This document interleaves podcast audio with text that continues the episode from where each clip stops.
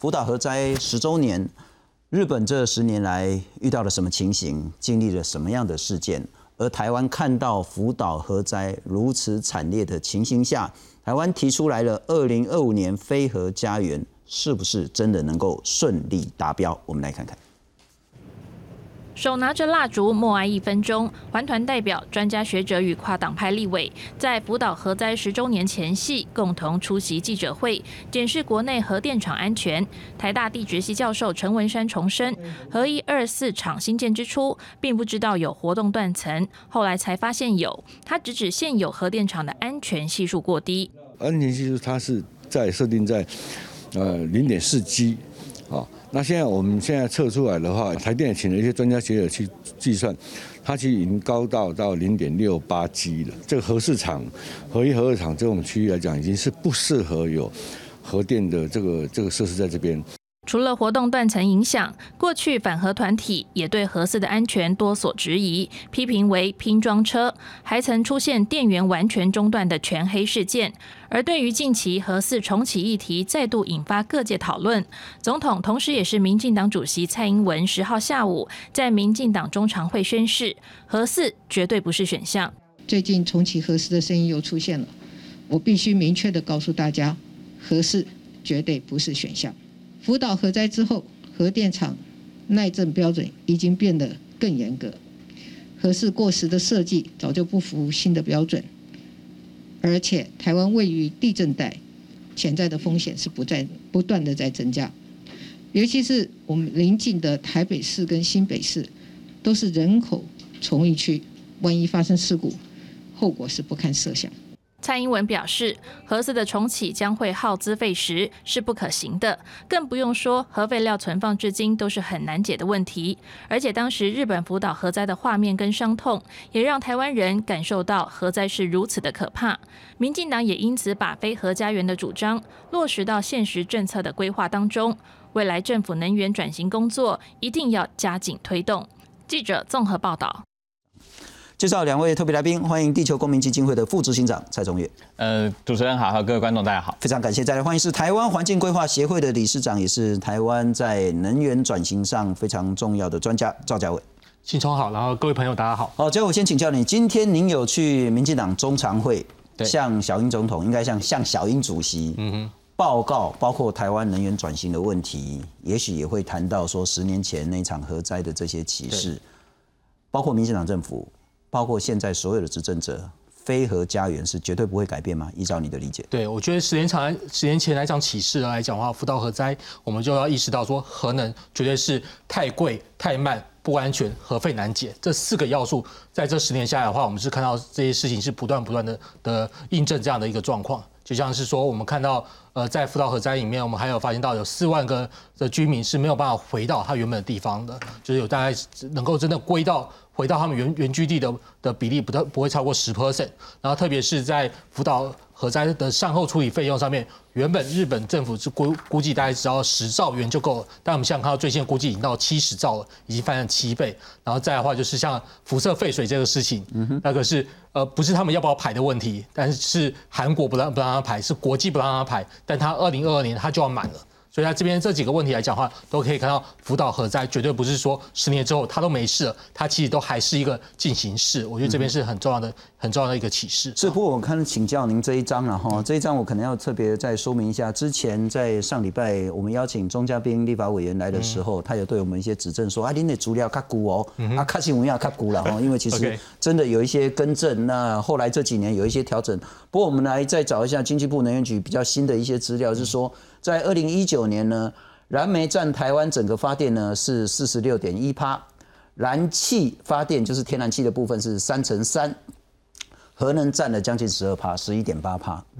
但在二零二二年，阿德马尼呢哈，核能要从十一点八趴那个减到七点五趴，那燃气的部分呢从三十三变成三十五，燃煤要减四趴，这个是明年的情形。二零二五年呢，非核家园要达成，那当然那个不不可能马上在二零二五变成零，然后它可能要到二零二六之后。那不过核能在二零二五年呢，整个能源的提成是一趴，只剩一趴。那少掉那一块呢，要由绿能来补，也就是七点五趴的这个核能呢，要绿能从十二点五呢涨到二十趴，而燃煤的部分呢，要大量的从四十二点五降到二十七，增加的部分呢，就是燃煤变成燃气，这个配比呢，就是在二零二五年的部分。好，两个问题出现了，当第三接收站看起来无法解决的时候，当护早礁跟盖三阶一定是一个很大的冲突的时候，也就是燃气的部分，也许没办法顺利涨到百分之五十。嗯那绿能，也许我不晓得绿能现在的情形了哈。绿能如果可以吃掉核能的话，那就算了。但问题是，不管是燃煤如果减不下来，或者是绿能涨不上去，核能真的可以退场吗？呃，核能到底退不退场的话，这其实是在核安的规范里面，你的建厂执照、你的申请延役的时间就已经到期了。所以这边你要申请核能，你要继续核核二核三厂，你要延役的话，已经是于法无据了。所以在这边的话是一个很重要的一个很重要的一个议题。那另外一部分，刚才信聪有特别提到说，那是不是如果有一些变动性的因因素，绿能如果没有办法如期达到二十 percent，然后或者说燃气没有办法如期达到五十 percent 的时候，大概会是怎么样的状况？我告诉大家，我们还是一样可以达到飞核家园，而且我们的燃煤发电量还是会比现在来的低。我们影响的只是我们减煤的速度不会那么快。减煤速度我们可能没有办法一下子减到二十七 percent，但我们可能可以至少可以减到三十二 percent 左三十二 percent 左右。所以在这边的话，我觉得在理考在思考这个事情的时候，并并不是就说，哎，我们这些东西不如预期的话，我们就好像要靠非核呃要靠重启核电来来救。但问题是说，这些核能的延役来讲的话，它已经是一个于法无据的一个状况。好，几个重要资讯，绿能可以顺利达标吗？百分之二十在二零二五年。嗯，哦，在我的理解来讲的话，我认为说，在绿绿能它其实是我们不像不缺的是不缺钱，也不缺那个施工的能量，而是缺就是民众能够的接受度。所以在这边的话，我觉得在接下来这两年里面，我们是要很重要的事情是让民众理解说，绿能在你家旁边并不见得是一个离你必设施。依照现在民众的接受度，我们在二零二五绿能可以达到百分之二十吗？我这还是非常乐观的，对。OK，那个中越你也是一样。呃，我觉得其实是没问题吗？我觉得先谈一下哈，这个大家会讲说，二零二五非核家园是蔡政府这个强硬的政策哈。去学校演讲的时候，大家就说好像是蔡政府要硬推的。可二零二五非核家园的概念，其实就是核电厂到期的不要用。我们不要用过期的核电厂，所以我们看到这个一九年、二二年、二五年，为什么二五年还会有那个一趴？主要因为核三的二号机，我们现在只有三，台湾只有三个核电厂运转嘛，核四没有运转嘛，是核一基本上都已经除一，在除一当中，所以核一现在都没有发电，核二的一号机现在也没有发电，所以只剩核二一号。核三一号、二号三个机组在做核电，所以二零二五年为什么剩一点点的原因，是因为核三的二号机就是我们现在最新的那个机组，在二零二五的五月到期，所以它上半年到五月之前理论上还要发点电。到六月就没了。对，到六月之后他就要如期除役嘛。就刚刚嘉伟其实讲的那个法规的规定，也不是什么规定，东西到期了就赶快帮他退场嘛。那不是核电厂有到期退场的问题啊，燃煤电厂也都会有到期退场的问题。所以我们现况下，因为要面对空屋的问题，我们希望加速减煤。就有的燃煤电厂可能还没有到期，我们希望它加速。赶快换成气，因为要解决空污的问题。那核电厂我们是把它用到不能再用的时候，那我们让它如期的除役。所以其实这个配比，坦白说，你说是什么？蔡政府很想要飞核家园，如果他很想要的话，他一上台就飞核家园啦。为什么到二零二五年才飞核家园？原因就是因为我们过去期待它本来应该发出来的电力要发出来，可是现在遇到什么状况？核二的一号机这个时候已经没有在发电了。为什么？它应该到今年六月才要正式的除役的。本来希望它可以撑到六月，结果发现它的燃料池满了，装不下它的那个高阶的核废料的燃料棒，因为。他等于是猪队友啦，本来应该要到六月发电发到六月，非常发现哎呦没有办法如期的完成这件事情，这也是我们过去依赖核电很大的问题。所以为什么嘉伟刚刚说核电厂二零二五一定会归零，原因就是因为它就到期了嘛，不要再用的。那问题是其他在调度面上面，我们希望可以加速减煤这件事情，可能会因为呃有一些绿能没有办法准时上来，或是这个三阶的新建有一点点影响，但大体上来讲都还是快速减煤的状况。我们看四。十二到二十七是一个减非常大的一个量哦，这个量如何要加速的达成？这其实是跟我们现况下的能源政策在谈有关系。那总有请教，四十二的这个咖啡色的，在二零二二年燃煤的占比呢，要降到二十七，最最最大的关键是否为第三接收站？呃，它跟三阶会有连接。一定会有连接，就是我们燃气能不能拉上来这样子。那其实这个是十二点五到二十七，大概几个电厂啊？中火啦，呃，新达啦，是麦寮这几个燃煤电厂会是几个关键。但您但您是反对在大潭盖三阶的？我们觉得在大潭有非常多的资讯需要好好的厘清，才来谈这件事情。所以在大潭现况下的资讯当中，确实。会对生态造成一定程度的影响，所以我觉得我们认为，不管是哪一种发电形式，好，纵使大家在讨论说绿电可能会有点冲突、环境冲突，我们应该要让大家知道说，每一种发电可能都会对环境有些影响，可能对减煤有影响，可能天然气的接收站对于生态环境有一些影响。我们把影响摊出来看，然后让大家来做一些选择。那过去是政府决定我帮你做选择嘛？可这个东西，这个资讯显然是民众觉得不够完整。所以大家开始来联署，这六十几万联署是真真切切的人嘛？不过可能有一个观念要说明一下，就是能源转型是每一个人的事情了哈。对，就是我们需要我们用每一个人，也许是支持，也许是努力，才有办法一起达到，也许叫非核家园，也许叫绿能占比更多，或者是大量的减煤的这个目标。但我再请教一下中越，也就是我再请教您哈哈，不管三阶能不能顺利盖，不管是要盖在大潭、台北港或是其他的地方。总之，三阶这个变数，唯一会影响的，就是在二零二五年蓝色燃气那一块跟咖啡色蓝莓那一块的占比。而核能从二零二五年上半年一趴到二零二五年六月之后变零趴，绿能核能的这个大概是二十多的占比，不会有任何改变。呃，就要看绿能上来的速度怎么样了。可是我刚刚讲，就是燃气五十趴是完全因为三阶不做。像我刚刚讲，所有环保团体都说我们觉得需要三阶，只是盖在哪里的问题，可能会时程有影响。可是大底上来讲，就是这个燃气的接收站，现况下是靠台中接收站跟永安接收站嘛，就是所谓的一阶、二阶啦。二阶的一阶都有在扩建的计划当中，所以到底会影响到整的那个盘算出来如何？其实是某种程度台电经济部他们要把数据拿出来，我们好好来看到底它到底，比如说现在大潭的一到七号都是靠台中接收站啊，八九号本来是希望盖这个三阶在大潭嘛，可是接下来这个调度上面还有没有其他的空间跟可能？我觉得那是要说清楚的。呃，嘉伟，等一下要请教你啦，说在替代方案或者是折中方案。大家都说要护早教，我到目前为止没有听到任何人说早教该死。对，但我听到的就是说 啊，那里到底是不是那么珍贵的早教，这是有争议。第二个呢，盖了之后是不是那些早教就一定会死，这也有争议。那我想问的是说，在这两个争议中间，我们可不可以开第三条路出来？就是不管刚刚中院讲的一阶、二阶扩大供给量，或者是说在其他的点，或者是用其他的方式，同时去满足第一个飞核家园，第二个大量减煤这个需求。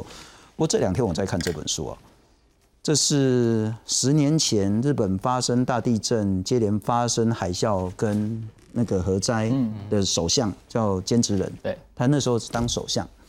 那这最近他的这一本中文的书出版了，那出版社寄的给我，我就看了一下。那他讲什么呢？那后来讲说，呃，在三幺幺之后呢，他们在谈到二零幺幺年呢，第一次复兴构想计划呢。有一个哲学家叫梅元猛，他说核电厂事故呢不是科学的问题，不是格管理的问题，这叫文明的灾害，是人类选择或是日本人选择什么样的一个文明。那他就想到说呢，他小时候他爸爸一直跟他讲那个希腊一个神话叫普罗米修斯，就是那个盗火盗火者的这个神话。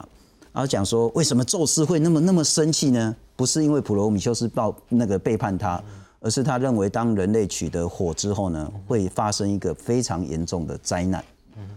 那后来谈说，当他当首相的时候，发生了三幺幺核灾之后，他说人类根本不可能控制核反应，核能是对人类存在的威胁，核能是不可能变成太阳的。核能呢，他最后讲说。他说：“如果人类终将灭亡，这句话讲得很重哦。原因就在于核能。不，我当然知道说，因为会有很多很多支持核能的人完全无法认同这样的说法。是。那但是我也想让大家看看，是最近呢，在日本有一个故事，这是真实的故事，是在工程的一个男生，他太太在十年前地震之后发生海啸，不幸因此而去世。这十年来，他每个礼拜都去潜水。”啊，当然讲起来很心酸哈，希望可以找到他老婆。我们来看看。穿好潜水服，戴上蛙镜，工程居民高松康夫准备下水找人。日本三一地震到星期四就满十年，当时公池女船艇的居民受到海啸的袭击，其中高松康夫就因此丧失了妻子。捜索とかいろいろしてるんですけども、うん妻のものはまだ見つかってはいないですね。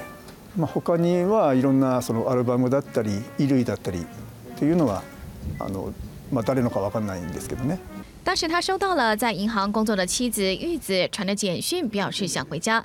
他以为妻子已经到了平安的地方避难，等着道路通了之后要去带他回家，却没有想到海啸淹过了银行顶楼。这是妻子的最后一封简讯。为此，他在两年内学会了潜水。过去七年多来，每个礼拜都会下水找人，至今已经超过了四百七十次，就是想要找到妻子，带她回家。会いに行くみたいな感じですかね。 うんあの海の中に妻がいるんだと思うとねやっぱりまあ創作もそうですけども普段のその練習の時でもなんかちょっと会いに行くような感じ近くにいるのかなというような感じで。而在工程的南三陆町，因为就是沿海城镇，灾难发生时，几乎所有的建筑都被摧毁，至少三分之二的居民丧命在海啸中。为了让外地人了解当时的情况，灾后办起了巴士解说旅行，让当时的幸存者解说城镇中发生的情况。別の角度で教えてくれたので。 ね、あの本当に実際に経験した方の実際の声聞くっていうのは大切なことなんだなって。这样的回忆旅行参加者，过去十年来累计达到四十万人。主办方也期盼能够借此让更多人见证这个小城镇所经历的苦难。个人新闻陈胜编译。不过嘉伟，尽管我刚刚公开把塞老把塞低，公开文情并茂，可是我想问，日本现在还是到处在重启核电厂啊？ 但是日本其实真正重启核电的机组大概只重重启了九个机组，而且目前有几个机组启动之后，后来又停转了，所以目前大概只有四个机组在运转当中。所以核电目前虽然有重启，但是在日本。核能的占比在整个电力占比里面，其实并没有超过七到八，没有没有超过七到八 percent，跟之前福岛核灾发生前的三十几 percent 有很大的落差。我了解，那也就是日本的政府或是日本人民选择暂时性的、被迫无奈的去重启，也许是四座，也许是九座的这个核电厂，作为过渡时期的能源替代，是否台湾也可以有这样的思考角度？我们来看看，呃，这个是接下来就要公投的这个核四重启。的公投案主文是：您同不同意核四起风商转发电？领衔人是黄世修，这个已经成案了，联署有三十万七千多个人，这也公告了，成为第十七案的全国性公民投票案。那理论上，接下来在五月到八月的时候要有发表会或辩论会，八月多要投票，九月要去公告这个结果。当然，这些呃，就包括监委赵永清批评说，这个你怎么可以不去所谓的办听证，就让他通过公投案等等。不过这是其次，然后我想问的是，还是台湾有非常多的民众认为说，如果绿能上不来，如果没办法顺利盖三阶。重启核适真的是完全不是一个选项吗？但我们就要先理解到说，到底重启核适要花多少时间？是我相信等一下那个中越这边会做一个说明。但我这边要强调的事情就是，我们除了讲时间以外的话，我们还要再讲一个台湾人很关心的事情，就是核适到底是贵啊，还是是个便宜的能源？我记得我们以前都在讲说核能是个最便宜的能源，但这跟国际上面趋势有很大的落差，而且就看到说台湾我们在谈说核能的成本时候，很重要一个是核废料成本，我们台湾的核废料在处理成本的预算来讲话，最新的估计都已经涨到四千七百亿，都已经是增加了百分之五十。而我自己个本身的估算来讲话，我认为说核废料处理成本几乎要加倍，所以用这个比较合理的方式去估算说合适，如果你真的要运转它的成本来讲话，它搞不好到时候其实是四字头的，不是我们现在讲说什么。两块以下，而四字头的话，其实都已经比那时候的各式各样的能源发电形态都还来得贵。你的四字头是四块多还是四十几块？一度的可能要一度都可能要到四块多以上。所以我在这边的话，我觉得是一个很重要的是在成本上面，我们必须要揭露出来的一个一个资讯。是是，不过中院你的看法呢？我就我想请教一下了哈。核四现况是呃，当时在国民党时候说核四封存，那进入封存进入了三年。那现在呢？燃料棒也送回去其他国家了。那不过呢，还是很多包括做核工的人认为说没问题啊，我们封存的很好，要重启。第一个在安全性上不会有问题，第二个呢是包括说价格的部分，当然也还是会有很多的争辩然后是两块是四块是怎样的，这会有争辩。在安全性上，您认为真的不可行吗？其实我们刚刚在谈这个合适，跟前面在谈论那个三阶的问题哈，为什么讲说合适跟这个东西没什么连接哦？因为现况下核市场，我们在二零一四年封存之后，当时的状况其实并不能用。就还没有盖完这件事情，所以其实，在最近呃，在二零一九年的时候，其实经济部讲说这个呃核市场要真的发电，哦，一号机哦，还不是二号机哦，就是一号机盖的比较好的那个机，大概要 N 加七年的时间。那这个 N 加七呢，现在还有新的变化，因为在今年初的时候，核市场的建造被撤销了。那核厂建造被撤销，会什么面临什么问题呢？他如果要重新申请建造，他就要再走一次环评的程序。环评要走多久？不知道，那是一个 N 啊，就不知道要走多久。那当时核市场在新建的时候，其实那时候是环评法刚过的时间点，然后用一个示范计划来做，跟现况下那个环评其实落差非常非常大。所以它其实到底要做环评要做多少的时间是一个问题。还有一个更难的问题，因为重新申请建造之后，你要符合现况下全世界对核电厂的安全要求嘛。在福岛核灾发生之后，其实全世界对核电厂的安全系数、耐震系数的要求大幅提高了，大幅提高了。所以它用一九九零年那时候建造其实是 OK 的，可是这个时候二零二一年如果要新申请这个建造，话符合现在的规范。所以这个核电厂到底耐震系数够还不够？然后我们在呃二零一九年我们就开记者会说，其实核市场周遭发现新的断层，好，这是一九九一九九零年代那时候在盖的时候没有发现的断层。在这个情境之下，不管是因为福岛，所以对耐震系数的要求提高，或是发现新断层，很显然的，核市场需要更坚固，才不会发生核灾嘛。在这个情境之下，到底 N 加七年可以盖完吗？我个人是非常非常怀疑的。这还包含它里面的移控的东西，基本上已经过时的，没有零件嘛。要跟奇异公司重新签约，奇异公司已经倒了。根本有一堆的问题是难解的，所以你说要用核四去解决现在什么三阶的问题啊，是不可能的。因为就核四是一个最快最快二零三零年以后才能发电的东西，我们现在是二零二五年三阶缺的，可能这个天然气上不来嘛，它都没有办法解决现况下的问题。再来再看今天呃这两天这个《金周刊》委托世新大学做的民调，跟这个书的出版有关系哦。那个民调结果也很有意思哦，百分之六十六的人支持推动以再生能源发电取代核能发电。甚至百分之七十，将近七十五的人认为是在电力充足的情况下，我们应该减少或停止核能发电。所以，其实台湾人的现况，其实对于绿能的起来越来越有信心，对于还要使用核电这件事情是没有信心的。所以在新的情境下，我们其实一直要求经济部哈，因为在二零一九年，那是台大的这个陈文山老师他们有发现有新的断层，我们要求经济部你应该要认真的做好调查。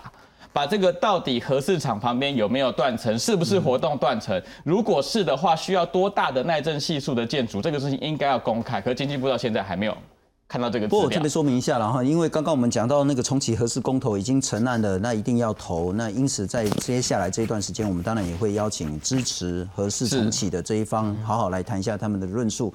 那既然如此，我再请教中岳，已经成立的一个公投案，就让他去投。然后看看台湾人民的决定。如果台湾人民决定要重启核试，那自然就会有台电相关的人员，自然就会有核工的这些相关的专家说，我可以克服种种种种的，不管是安全上或环评上的种种困难，就重启，也就是尊重公投。我们作为公投的一个信仰者，有何不可能？对，如果公投过关的话，那我们就来试试看重启嘛。可是问题它就是一个已经根本不能用的东西，我们。就投一个死人，然后看他能不能活起来。那当然，我们要尊重民意的结果。可是，在公投之前，应该要把这些事实厘清，而不是让部分的这个永和者用一些似是而非的说法来面对。甚至我们刚刚讲这个现在这个核市场新面临的处境，坦白说，封存之后没有任何新状况改变嘛？大家五年前、六年前在炒的内容其实都一样。是新的改变是什么？就是发现了新断层。建造没有了，这是新的改变。这些事情是这个时候我们应该把它说清楚。说如果我们要重启核四，可能要付出多少的代价，还有核灾的风险存在。所以其实当然有民进党的立委说这个核四公投就是核灾公投了。我觉得这样说其实也没有太大的问题。为什么？因为确实我们发生核灾的风险增加。那我们看到福岛的现况，某种程度日本政府，日本政府因为他们要办奥运，很可能的粉饰太平，说啊其实大部分都好了，没事啊。可是现况下的人就很真实。的没有回到那个地方，它的辐射水要排到太平洋里面，亚洲各国都在抗议，整个环太平洋国家都说你辐射水不能放出来啊。二零二四年那辐射水就满了，是这就是现况核电厂在福岛发生的问题，是还有台湾的问题。所以你说核四要重启，我根本觉得它是一个。不应该浪费更多的资源在上面的。不过嘉伟，我当然清楚您是反核的，然后，但是我想问的是，说不少反核的人现在的担忧是，当三阶无法顺利兴建，它有充满的变数的时候，当燃气没有办法有效的提升的时候，可能没办法有效提升的时候，大会觉得说，如果这个早教公投跟核四重启公投绑在一起的时候，会不会是相互拉抬，而使得所谓的？整个支持核电的那个力道会大幅上涨，进而可能去冲击到飞核家园在二零二五年达标的这样子一个目标。我们来看看早教三阶跟核电之间真的有可以画上这样的关联吗？一早邮差又送来一箱箱的连署书，志工也忙着拆信整理连署书。真爱早教公投连署冲破六十万大关，截至九号已经来到六十一万三千四百七十六份，还是有热情民众不断送来连署书。当然希望说那个七千六百年的早教能够继继续保存下来，不要破坏，不不要被破坏掉哈。大家只要一听到就是。呃，要填联署书，他们就说好，我也要一份，我也要一份。联署据点今天也会是最后一天的联署日，那我们预估啦，大概明天到后天可能还有一波会有比较大。量的邮件进来。桃园市长郑文灿除了在脸书 Po 文近两千字谈早教，也点名新北府会反对三阶改设台北港，细数上任后对早教保护的种种政绩，强调飞鹤家园已经走到最后一步，这是沉重的选择，已经尽力将早教影响降到最低。不管是保育早教，或者是飞鹤减煤，都是出自于爱护台湾、珍惜环境。哦，这一颗良善的心，那这两种价值不应该是零和游戏，也不应该是互相对立。我认为还是敷衍的态度，他一直想回避他应该保育的责任。大潭早教的保育，如果不是他一开始无心保育，不会是今天这样的局面。潘中正话说得很重，也强调是一场环保公民教育。早教议题已经在人民心中发酵，民众希望保育，而政府还在推脱。表示十八号之前将连署书送到中选会公投成案后，欢迎政府开听证会，把问题摊在阳光下沟通。记者詹淑云桃园报道。好，嘉伟就是跟那个刚那三个的冲突，然后不过这个我们之前用了很多次，这个是相关的。上面那部分呢，就是陆陆续续要除役的，包括核一厂有些机组早就除役了，包括接下来一百一十一年大林电厂啊、新达电厂这些燃煤的都要除役。嗯。可是怎么除呢？如果燃气的能量不上来的话，怎么除？如果不能所谓的顺利除役，就是燃煤继续烧更多。嗯哼。甚至有人认为，那你只好重启核试了。对，所以我们在一思考这个三阶议题的时候，第一个我们要破除的迷思就是，我们没有三阶，三阶选择别的厂址的话，我们到底会不会缺电这件事情？我相信一开始经济部也开始提说，哦，会影响那个大那个大潭的两个呃八号机跟九号机，所以大概会影响六 percent 的备用容量率。他们就讲说，这样的话对我们的供电稳定上面会有大的影响。但实际上面的话，我经过一些是比较缜密的估算，我发现到说，其实，在我们如果能够在我们估算未来的供电那样这样样的情形的时候，把再生能源的贡献好好的纳入考虑来讲的话，其实它是可以抵消这个我们所谓的那个呃大潭这边大潭两个基柱没有办法如期上线时候的您的意思是说，就算呃现在没有办法顺利在大潭盖三阶，对，也不缺电。呃，对，不会缺电，但是它会影响的。你这个说法今天有跟小英讲吗？今天这个说法的话，我谈的是整个能能源转型转型部分比较没有。也许这个讯息，民进党政府要接到这个讯息的话，我在一些公开的投诉里面都有去陈述跟去去讨论这个。OK，不缺电，但它会不会使得减煤期程延后？对，目前的话担心的事情就是在减煤期程的延后，因为我们来根根据我估算来讲话，我们如果没有办法在呃三阶三阶能够在二零二五顺利完成的时候，我们大概会少呃我们大概会少一百一一百亿度的燃气发电量。所以，我们原本这一百亿度的燃气发电量，我们是拿要拿来降燃煤的。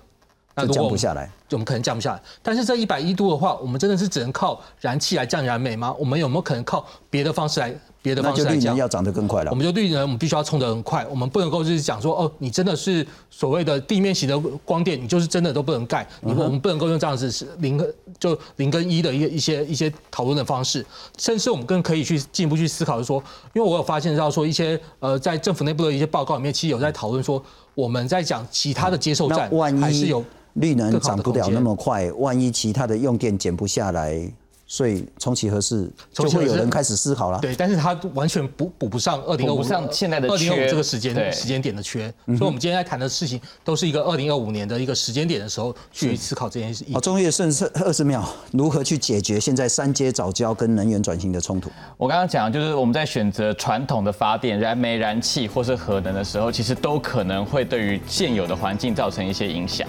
这些东西应该摊开来提啊。那我们当然希望绿能的发展可以走得更快，把绿能的争议理清。